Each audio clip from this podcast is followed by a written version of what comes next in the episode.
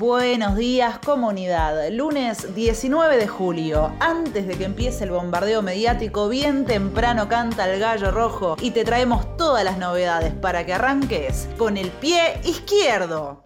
Hoy arrancamos con una buena noticia para los poderosos, porque parece que a Lauro no le está yendo tan mal durante este periodo de pandemia y crisis. Aunque no lo creas, los terratenientes que viven de soja, maíz y girasol este año están teniendo la rentabilidad más alta en lo que va del siglo. ¿No era que la pandemia perdíamos todos? Parece que no.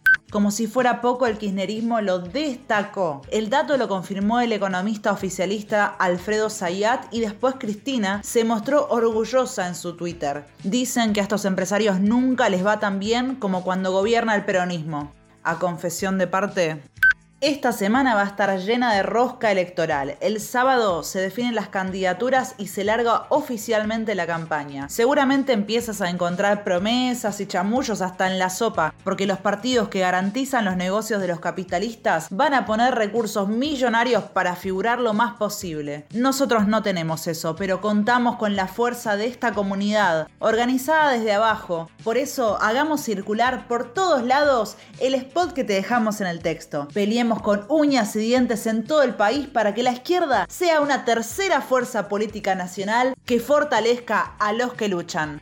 Como en Clarín, que otra vez es noticia por dejar gente en la calle, esta vez en Santa Fe, en la gráfica AGL. Pero los laburantes no bajaron los brazos, lanzaron un fondo de lucha y el martes van a ir al Ministerio de Trabajo donde lograron una audiencia.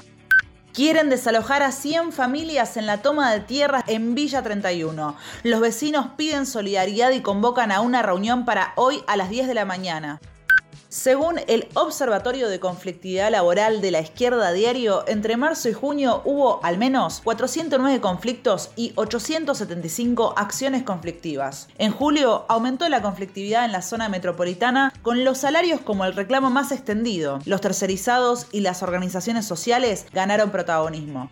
Si me quieres escribir, ya sabes mi paradero. Se cumplen 85 años de la Guerra Civil Española. Te recomendamos que vayas a nuestro sitio donde vas a encontrar varios artículos. Y además en el texto te dejamos un documental hecho en el año 2016 por los cineastas de contraimagen que no te podés perder. ¡Fua! Julio se pasa volando, ya estamos a mediados de mes. Te queremos pedir que antes de que desaparezca el aguinaldo de tu bolsillo colabores con la izquierda a diario. Si no es ahora, ¿cuándo? Y que le digas a todas y a todos aquellos a quienes invitaste a suscribirse o a escuchar y a leer la comunidad que también lo hagan. Es muy sencillo, solamente tenés que entrar en el link que te dejamos en el texto. Eso es todo por hoy y no te olvides que... ¿eh?